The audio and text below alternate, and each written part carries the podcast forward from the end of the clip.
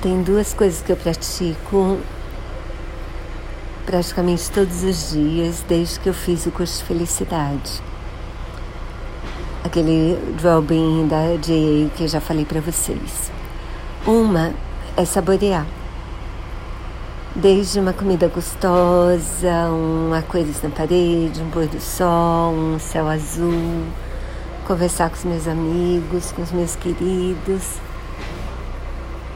meu trabalho, etc.